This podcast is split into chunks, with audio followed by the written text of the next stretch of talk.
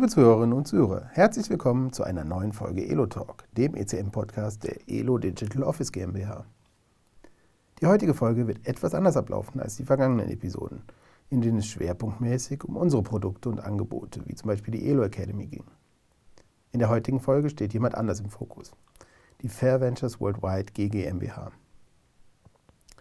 Die gemeinnützige Organisation mit Sitz hier in Stuttgart setzt sich für den Schutz und vor allem die Wiederaufforstung wichtiger Waldgebiete in Indonesien und Uganda ein. Näheres hierzu erfahren wir dann hoffentlich jeden Moment von meinem Gast, dem Geschäftsführer von Fair Ventures, Johannes Schwegler. Johannes, ich hoffe, es geht dir gut. Was wir hier bei ELO machen, das wissen die Zuhörer und ich habe es auch in den letzten Folgen immer mal wieder thematisiert und mit den Gästen eingehend besprochen. Daher würde ich jetzt zuallererst mal dich bitten, dich selbst kurz vorzustellen und uns zu erzählen, was ihr bei Fair Ventures macht. Ja, vielen Dank für die Einladung für den Elo Talk. Ich äh, freue mich sehr, hier zu sein heute. Ich bin der Gründer und der Geschäftsführer der Fair Ventures Worldwide GmbH mit Sitz in Stuttgart. Und ich bin aufgewachsen und groß geworden auf einem Bauernhof im Remstal in der Nähe von Stuttgart und eben in jungen Jahren zum Entwicklungsdienst gekommen. Ich war im Amazonas äh, für ein Jahr als Freiwilliger und später eben für fünf Jahre auf Borneo im Entwicklungsdienst. Und was machen wir als Fair Ventures? Wir forsten auf degradierte Landflächen, restaurieren degradierte Landflächen mit Forstlandschaften. Also wir gehen auf brachliegende Flächen, die ökonomisch nicht genutzt werden. Dort pflanzen wir, dort zeigen wir Bauern, wie wir schnell wachsende agroforstfähige Bäume aufforschen kann. Und zwischen den Reihen können die ihre Landwirtschaft betreiben. Also es sind nicht Monokulturen, es ist nicht nur ein Nutzen, sondern äh, vielfach Nutzen. Und ähm, so haben wir eine ökologische, wertvolle Nutzung, aber auch ökonomisch funktionierend.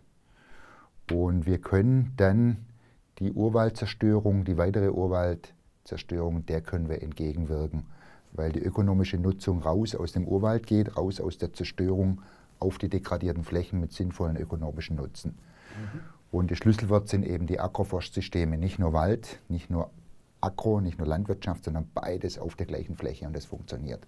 Sehr schön.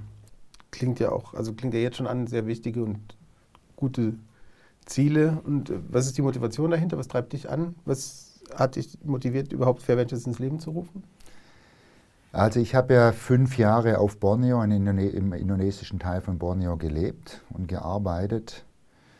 Und Borneo ist ja die Urwaldinsel in Indonesien, die man vom Geografieunterricht kennt. Mhm. Und ähm, ich habe eben mit meinen eigenen Augen erlebt, wie die Zerstörung vonstatten geht.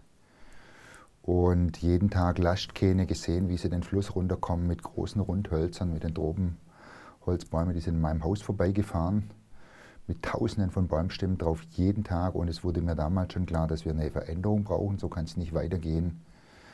Und das Krasseste, was ich dann festgestellt habe, als ich da gelebt habe, dass die Zerstörung zugenommen hat, weil wir in der Europäischen Union die Biospritverordnung eingeführt haben.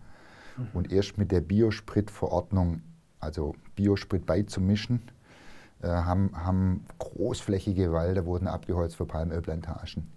Und das hat mich extrem äh, schockiert. Also wir hier waren der Treiber. Wir sollten aufhören, mit dem Finger dahin zu zeigen, sondern auch uns selber reflektieren. Man weiß es auch mit dem Soja aus Brasilien. Nicht nur auf den Bolsonaro mit dem Finger zeigen, solange wir da irgendwie Rindfleisch essen, was mit Soja, ähm, die Tiere, die mit Soja gefüttert werden, das wieder aus Brasilien kommt, ein bisschen genauer hingucken. Und das hat mich motiviert, dann was dagegen zu stellen und äh, mich zu engagieren, ähm, was zu tun. Und ähm, gute Wälder sind möglich. Wir müssen nur aus meiner Sicht, ganz wichtig, die drei Säulen der Nachhaltigkeit berücksichtigen, nicht nur eine, sprich auch nicht nur die ökologische, nicht nur irgendwie schön Urwald abschließen, nur ökologisch, es muss sozial funktionieren für die Leute und mhm. es muss ökonomisch funktionieren. Nur dann ist, haben wir eine komplette Nachhaltigkeit. Ja. Und den Ansatz verfolgt ihr dann logischerweise auch mit, dem, mit den Milchkulturen und dass die Leute davon gut leben können? Ja, also für uns steht sogar der Mensch im Mittelpunkt. Wir können die Landschaften, die Waldlandschaften aus meiner Sicht nur retten, wenn es den Leuten vor Ort in den Waldlandschaften, wenn die ökonomisch funktionieren, wenn es denen gut geht, wenn die Hunger haben, wenn die Panik haben, wenn die nichts zu essen haben und ihre Kinder krank sind und zur Schule schicken müssen, dann wird auch ich in der Situation einfach einen Baum roden und mhm. abholzen mhm. und verkaufen. Und okay. da sollten wir uns nichts vormachen. Also wir müssen den Menschen im Mittelpunkt rücken, dass es eine ökonomische Lösung gibt, eine soziale Lösung für den Menschen, die wiederum gut ist für die Ökosysteme. Mhm. Und das ist so unser Ansatz. Wir forsten auch auf, das gleich vorneweg, um abzuholzen. Also wir gehen ja auf die degradierten Flächen mit Nutzhölzern für eine ökonomische Nutzung, damit der Restwald geschützt werden kann. Mhm. Sehr schön, dann haben wir jetzt einen ersten Einblick und sind im Bilde. Ähm, bei eurer Arbeit dürfen wir euch jetzt seit einiger Zeit unterstützen, äh, was mich auch persönlich sehr freut, weil ich damals die Projektauswahl auf unserer Seite begleiten durfte. Die Idee war, dass wir ein Wiederaufforstungsprojekt unterstützen. Hintergrund war der Gedanke, dass wir als Digitalisierungsexperten für Geschäftsprozesse nicht nur helfen, den Papierverbrauch bei unseren Kunden zu reduzieren, sondern dass wir einen Schritt weiter gehen wollen und nicht nur zukünftige Ressourcen schonen wollen, sondern auch helfen, bereits gerodete Flächen wieder aufzuforsten und gut nutzbar zu machen. Ein Aspekt, der aber von Anfang an bei euch auch stark äh, uns beeindruckt hat und der mitentscheidend war, war dieses digitale Projekt, dass, das auch, dass die Digitalisierung bei euch auch einen gewichtigen Teil der Arbeit ausgemacht hat. Willst du den Hörern vielleicht ein bisschen erzählen zu der Trio-App? Sehr gerne, aber zuerst lass mich, mich nochmal meinen Dank aussprechen. Wir sind sehr dankbar über die treue Unterstützung von ELO. Und ähm, wenn wir Aufforstungsprojekte initiieren wollen, dann brauchen wir langfristig denkende Partner. Ohne die können wir nicht aufforsten. Ohne die können wir nicht unsere Arbeit tun. Und deswegen sind wir sehr dankbar, dass ELO uns unterstützt über die vielen Jahre.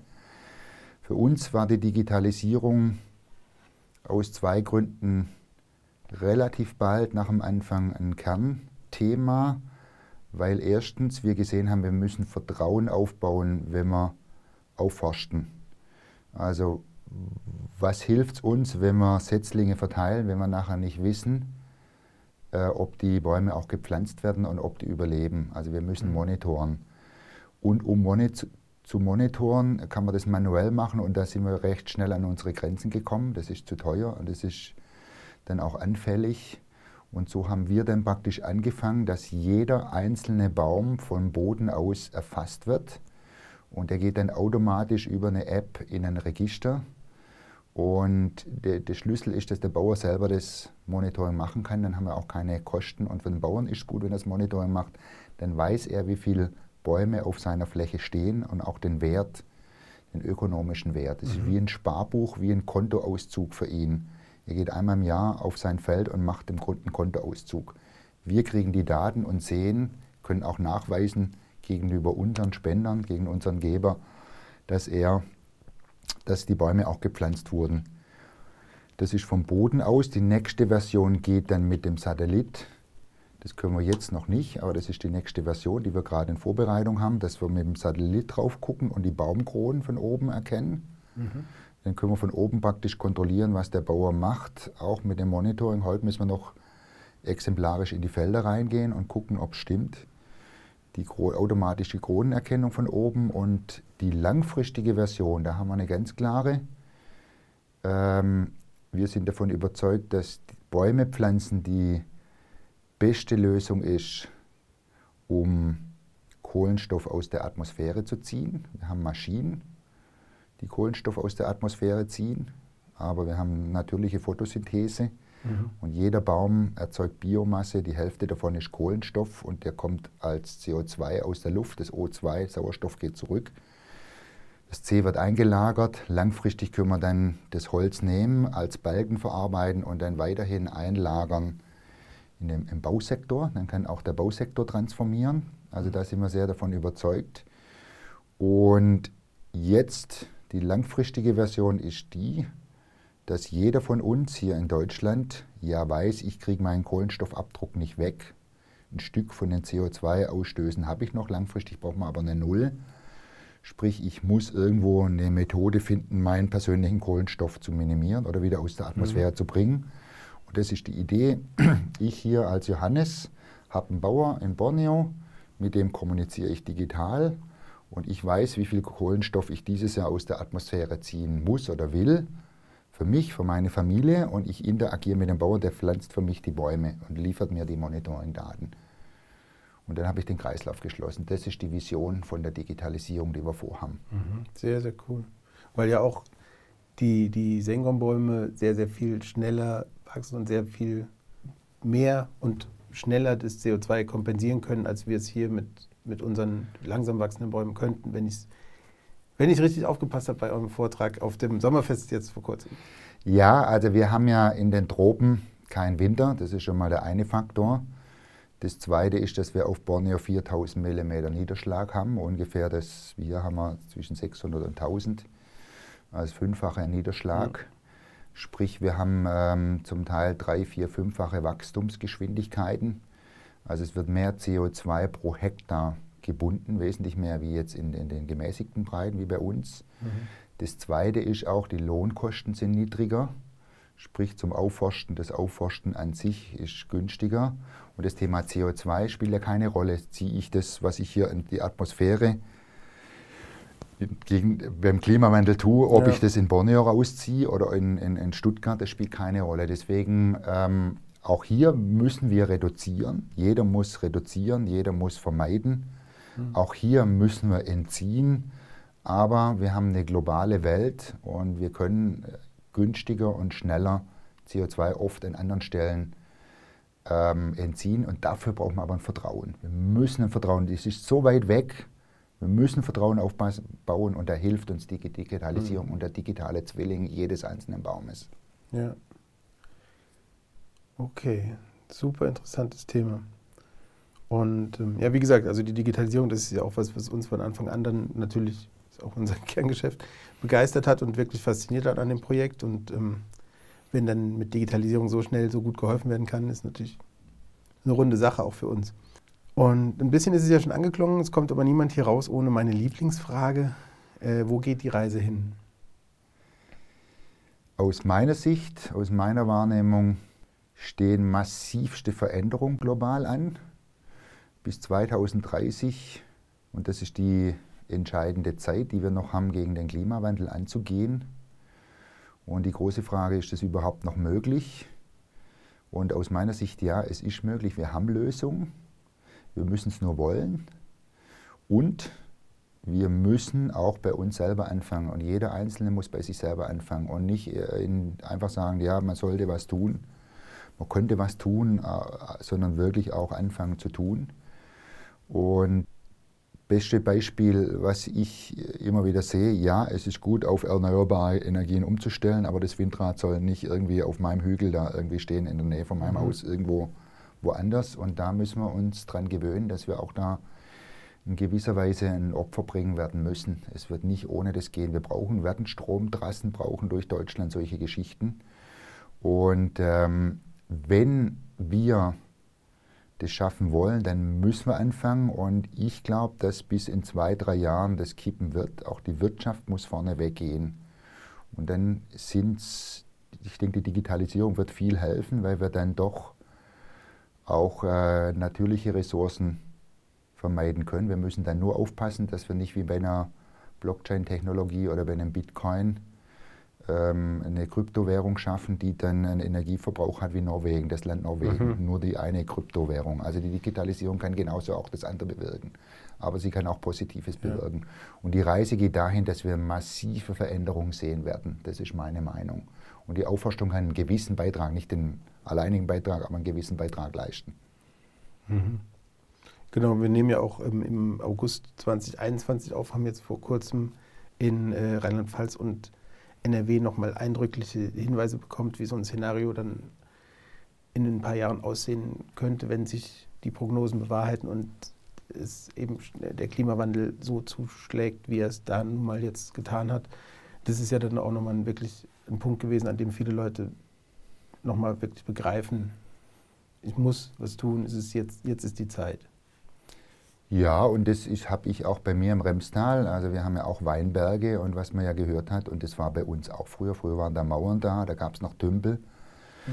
Heute geht ja der eine Weinberg ganz runter, wenn es da richtig drauf regnet, dann fließt das Wasser alles ab. Also das sind dann schon Dinge, die wir irgendwann mal korrigieren werden müssen, wenn wir da mehr Unwetter haben. Mhm. Und dann auch die Talauen bei uns im Dorf sind zugebaut. Also ich denke, das sind solche Veränderungen, die dann auf uns zukommen werden. Ja, Renaturierung. Gut oder schlecht, aber ja. wir wissen, also wir wissen jetzt, was, wir haben eine klare Aufgabe vor Augen. Ähm, und was ist denn jetzt aktuell wieder zurück ins, ins Tagesgeschehen? Was ist da so die Schwierigkeit bei eurer Arbeit? Also ich kann mir natürlich vorstellen, klar, die Anreise ins Projektgebiet ist lang und beschwerlich teilweise und als gemeinnützige GmbH seid ihr auf Spenden angewiesen, die ihr immer akquirieren müsst, obwohl ihr natürlich eigentlich wahrscheinlich die ganze Man- und Women-Power äh, auch in die Projekte direkt stecken könntet. Und jetzt mal abgesehen davon, sehr so rechtliche Vorgaben und Bürokratie oder vielleicht auch fehlende Bürokratie vor Ort oder was ganz anderes? Also wir haben Schwierigkeiten und es ist, wie gesagt, ja, wie schon erwähnt, es sind vor allem, dass wir immer zu wenig Mittel zur Verfügung haben. Mhm. Hätten wir mehr Mittel, zur Verfügung, könnten wir mehr erreichen.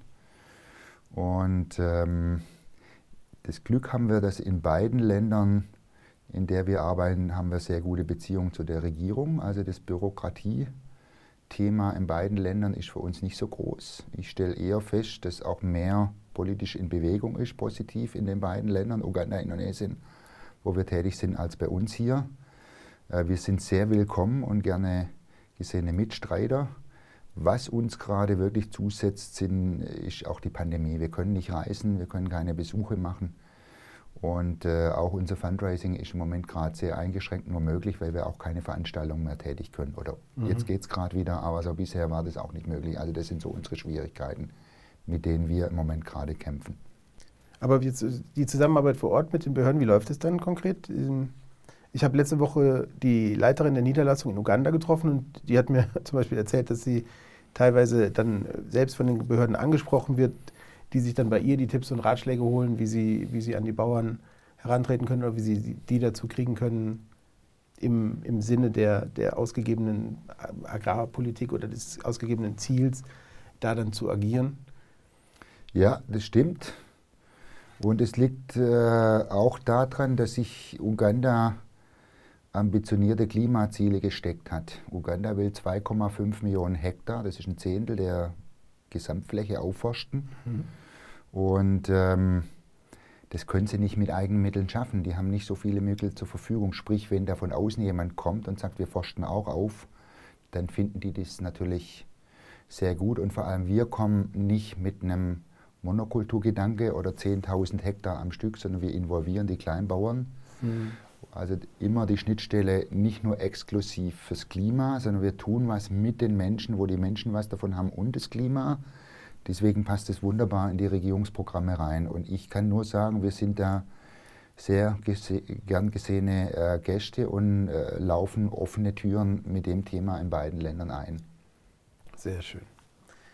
Und wenn du in die Länder reist, was, was überrascht dich denn immer am meisten, wenn du ins Projektgebiet kommst? Also wenn ich in die Länder komme, und leider ist das seit eineinhalb Jahren nicht mehr der Fall, ziehe ich immer eine extreme Motivation aus den Besuchen mit den Bauern vor Ort. Mhm. Also für mich extrem wichtig, rauszugehen, zu sehen, die pflanzen gerne Bäume an, die können sich ernähren aus den Zwischenfrüchten. Und äh, die Kinder sind da, die Leute verstehen das. Es kommt auch langsam an vor Ort, dass der Klimawandel einsetzt. Auch dort haben wir mehr Unwetter, mehr Dürren, mehr Extreme. Mhm.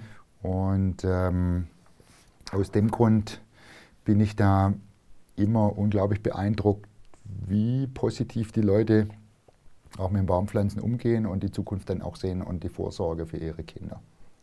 Ja, die Erfahrung äh, kann ich indirekt bestätigen, weil ähm, genau mit den gleichen Worten im Prinzip kam unser Geschäftsführer ähm, Karl-Heinz Moosbach auch ähm, aus dem Projektgebiet zurück. Er war letztes Jahr, vorletztes Jahr ja mit euch mal da, als ähm, er war auf der Geschäftsreise in Indonesien bei unserer Niederlassung und dann ist er mit dem, mit dem Niederlassungsleiter von Indonesien ja dann rübergesetzt und hat wirklich auch, ähm, als er aus dem Projektgebiet wieder kam, hier Tage und Wochen lang in ganz vielen Meetings ist er immer wieder auf dieses Thema zu sprechen gekommen. Es hat ihn wahnsinnig bewegt und auch ähm, in ihm gearbeitet. Und ähm, jetzt kann natürlich nicht jeder Mensch hier, der in den Industrienationen wohnt, nach Indonesien fliegen, um sich das alles selber anzusehen, was unser Konsum dann auch in diesen Teilen der Welt zum Beispiel ausrichtet. Es wäre natürlich zum einen umwelttechnisch eine Katastrophe, wenn jetzt die ganze Welt dahin fliegen würde. Und es wäre ja auch sowieso gar nicht handelbar von der Logistik und alles. Aber äh, trotzdem ist es natürlich wichtig, dass die Leute hier und anderswo auch informiert werden. Deswegen noch ähm, die Frage, wie, wie versucht ihr die Leute hier in Deutschland zu erreichen? Wie macht ihr das? Also wir sind mit Vorträgen an der Öffentlichkeit eigentlich noch viel zu wenig, das ist richtig. Wir müssen, wir kriegen den Wandel auch nur hin, wenn wir viele, viele Leute informieren mhm. und nicht nur mit Fakten, sondern auch Geschichten erzählen und Emotionalität auch rüberbringen. Wir haben jetzt neu einen VR-Film, den wir zur Verfügung stellen können, mit denen wir auch an die Schulen wollen, also in 360 Grad mit solchen Brillen. Äh, das ist so ein Tool und eigentlich ist es so, dass es nicht ganz unsere Kernkompetenz ist als GmbH. Also es gibt ja bei den GmbHs, bei den NGOs unterschiedliche Richtungen. Da gibt es eher so die Kampagnenleute und eher die Umsetzungsleute. Wir sehen uns schon eher als die Leute, die umsetzen und mhm. müssen eigentlich viel mehr noch zusammenarbeiten mit NGOs, mit äh, gemeinnützigen Organisationen, die in die Richtung Kommunikation gehen. Wir können die konkreten Beispiele einspeisen und deswegen bin ich auch dankbar, wie jetzt ELO. Wir müssen Verbündete auch finden, ähm, die dann sagen, wir tragen auch die Geschichte nach draußen ja, und mhm. müssen dann, stehen dann zur Verfügung mit unserer Geschichte, mit unseren Geschichten. Und ich denke, trotz des Aufwands für, den, für das Reisens, dafür können wir ja dann wieder Bäume pflanzen, mhm. müssen wir schon gucken, dass wir auch Leute dahin kriegen, Multiplikatoren. Weil erst wenn du das siehst, den Unterschied zwischen dem Urwald und einer Palmölplantage oder den Unterschied zwischen einer Aufforstungsfläche und einer Brachfläche, erst wenn du das richtig siehst und erlebst und erspürst, dann, dann erst hast du eigentlich die, die, die Erfahrung auch gemacht. Ja. Und, und, und das ist, glaube ich, eines der Hauptprobleme, dass es einfach so weit weg ist. Und das müssen wir irgendwie hinkriegen. Ja, das kann ich auch noch von Herrn Mosbachs Ausführungen dann berichten. Er hat dann auch Bilder gezeigt, äh, wie, wie dann mit dem Geländewagen da auf diesen unbefestigten Straßen unterwegs und auf einmal da noch eine illegale Goldmine oder Goldschürfgrube sozusagen rechts vom Weg auftaucht und dann klar diese Palmölplantagen, die ja nun auch bedrückend aussehen und seitdem gucke sogar ich, obwohl ich gar nicht vor Ort war, auf, bei jedem Schokoriegel, ob Palmöl drin ist oder nicht und mit dem Biosprit, klar, ist der Gedanke dahinter ist ja sogar noch verständlich zu sagen, wir müssen weniger Rohöl verbrauchen, aber dass es dann natürlich so solche ja. Auswirkungen hat, ist natürlich auch ungeschickt. Okay, ja, also genau, wir versuchen die Message weiterzutragen gemeinsam. Haben wir jetzt auch heute hier hoffentlich ein Stück weit wieder gemacht. Und es wird nicht das letzte Projekt gewesen sein. Wenn jetzt hier die Hörer uns fleißig zugehört haben und ähm, sich jetzt überlegen, was sie denn tun können, was hast du denn da noch? Hast du noch irgendwelche Ratschläge an der Hand oder irgendwelche Ideen, wie die Leute sich jetzt engagieren können? Wie können sie euch erreichen? Wie können sie was können Sie tun? Was könnt ihr gebrauchen? Einzelpersonen, Unternehmen? Was ist eure Zielgruppe? Was also die, erste, die erste Nachricht äh, von meiner Seite ist, man kann was tun, es ist nicht zu spät. Mhm. Wir können was verändern. Der Klimawandel ist menschengemacht und so können wir ihn glücklicherweise auch menschengemacht wieder zurückdrehen. Es liegt in unserer Hand. Und ich glaube, jeder kann in seinem Bereich was tun. Man sollte die Dinge tun, die einem leicht fallen. Wenn jemand Geld hat, dann kann der spenden. Und wir sind sehr auf Spenden angewiesen. Ähm, und da gibt es auf unserer Website äh, verschiedene Möglichkeiten, Bäume zu pflanzen, äh, Land zu sichern. Äh, wir können eingeladen werden, wenn jemand eine Möglichkeit sieht, uns auch reden zu lassen. Dann kommen wir gerne auch in die Firmen und reden über das Thema. Und wir initiieren inzwischen und führen auch Klimaprojekte durch für, für Firmen, die sagen, ich will ein Klimaprojekt tun, analog zu meinem Fußabdruck. Jede Firma kann ja einfach errechnen, wie hoch der Fußabdruck dann auch ist. Und da kann man ganz einfach Zertifikate kaufen, anonyme oder auch äh, spezielle. Wir gehen anders vor, wir machen ein direktes Projekt mit dem Geld und äh, können dann ein Klimaprojekt dann auch spezifisch designen für eine Firma. Mhm. Und wer da Interesse hat, da freuen wir uns sehr, äh, wenn jeder sich bei uns meldet und bei uns anklopft, findet man auf fairventures.org alles oder bei ELO anrufen, die wissen auch, wo wir sind. Ja, und äh, wir freuen uns über jeden, der mitmacht, auch anderwo. Das muss auch nicht unbedingt über die Fair Ventures gehen. Es gibt andere gute Initiativen genauso. Sehr schön. Super. Dann ähm, sind wir, glaube ich, am Ende. Ich weiß nicht, hast du noch was, was du gerne noch loswerden willst? Das vielen Dank für die Aufmerksamkeit und äh, fürs Zuhören und äh, vielen Dank für das Interesse auch bei ELO und für das Gespräch. Freue ja, mich sehr. sehr gern. Ich danke, dass du kommen konntest und ähm, gute Zeit. Wir sprechen uns sicher bald wieder. Genau, danke